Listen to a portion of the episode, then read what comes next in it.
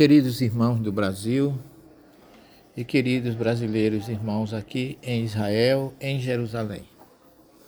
Hoje nós vamos, no nosso Evangelho, refletir sobre a visita que fizemos na, em Jerusalém, na Cidade Velha, relembrando exatamente os passos de Jesus, desde o Palácio de Pilatos até o Gólgota.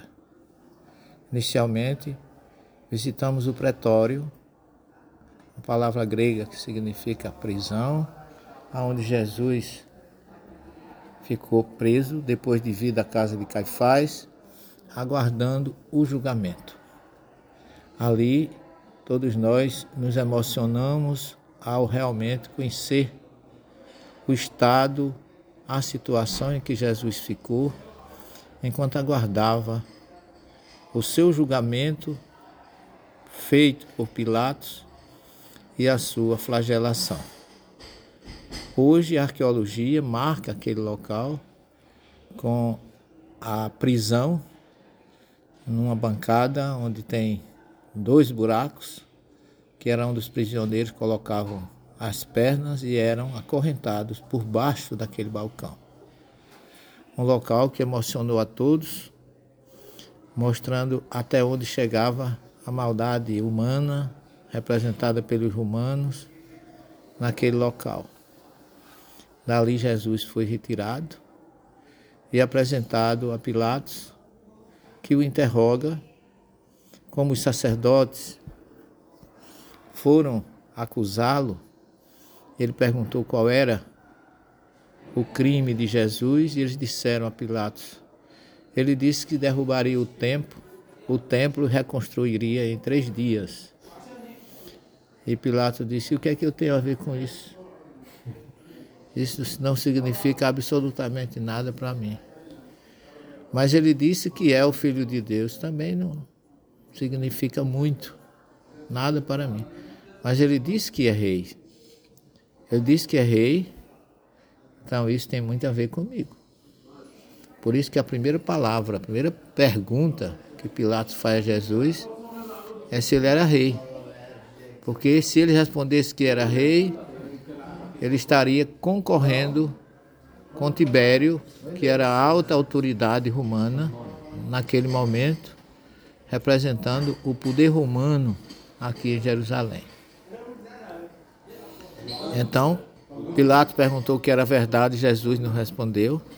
Mas quando ele perguntou que era rei, ele não disse que era rei tu dissestes. Mas meu reino não é deste mundo. E ele não entendeu. Mas mesmo assim, mandou flagelar Jesus. E como dizem os estudiosos, ele lavou as mãos. Mas os historiadores, os estudiosos, sobretudo os, eu diria, aqueles advogados, professores da parte de direito, eles dizem que a condenação de Jesus e o julgamento não tinha nenhuma base científica nem histórica. Aquele interrogatório que Pilatos faz, perguntando ao povo se eles preferiam Jesus ou Barrabás. Por quê? Porque Barrabás era um grande criminoso, tinha matado um soldado romano na rua de Jerusalém naquela mesma semana. E seria incoerência Pilatos apresentar aquele homem e, sobretudo, soltar. E os evangelistas escrevem que era costume na Páscoa soltar um prisioneiro. Mas que Páscoa? Páscoa judaica ou Páscoa romana? Qual era o interesse que Roma tinha de agradar os, os invadidos que ele oprimia tanto, soltando um prisioneiro? Não tem nenhuma lógica. Ryan Come, que era um grande estudioso, ele tem uma obra chamada Julgamento de Jesus, que ele apresenta erros, incoerências, que não justificava absolutamente, é, segundo eles, como é que Pilatos ia dizer em Roma justificar perante Tibério, que soltou um prisioneiro perigoso, zelote, guerreiro, comandante de grupos, que assassinaram um soldado recentemente. Então eles não veem base nessa, nessa apresentação. Outros dizem que não tinha ninguém dentro do palácio para o julgamento, porque nem os sacerdotes entraram, porque era, iriam se contaminar, pelo ambiente era pagão, e os judeus estavam preparando a sua Páscoa. Então eles, numa sexta-feira, eles estavam preocupados com outras coisas, mesmo porque no, no dia seguinte era um Shabat e um Pessah, duas festas comemoradas num dia só e que para os judeus eram muito importantes.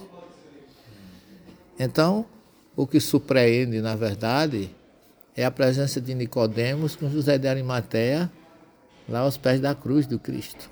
Isso surpreende.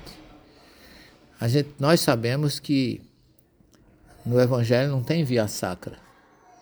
Apenas falam que Jesus foi crucificado, foi condenado, foi flagelado e depois foi levado para a crucificação julgamento, flagelação e crucificação. E essa crucificação teve realmente várias etapas, que, segundo a história, foi criado por estudiosos, sobretudo com base em informações da Igreja Católica, que Jesus teve várias passagens, vários, várias questões que aconteceram, como nós vimos ali, quando a gente sobe. As estações 1 e 2 ocorrem exatamente dentro do Palácio de Pilatos. E a gente entende que houve assim uma acomodação. Por que 14 estações, né?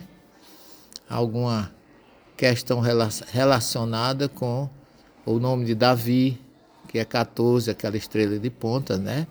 Que Jesus estava cumprindo exatamente aquilo que se previa como um descendente da família de Davi que representava as 42 gerações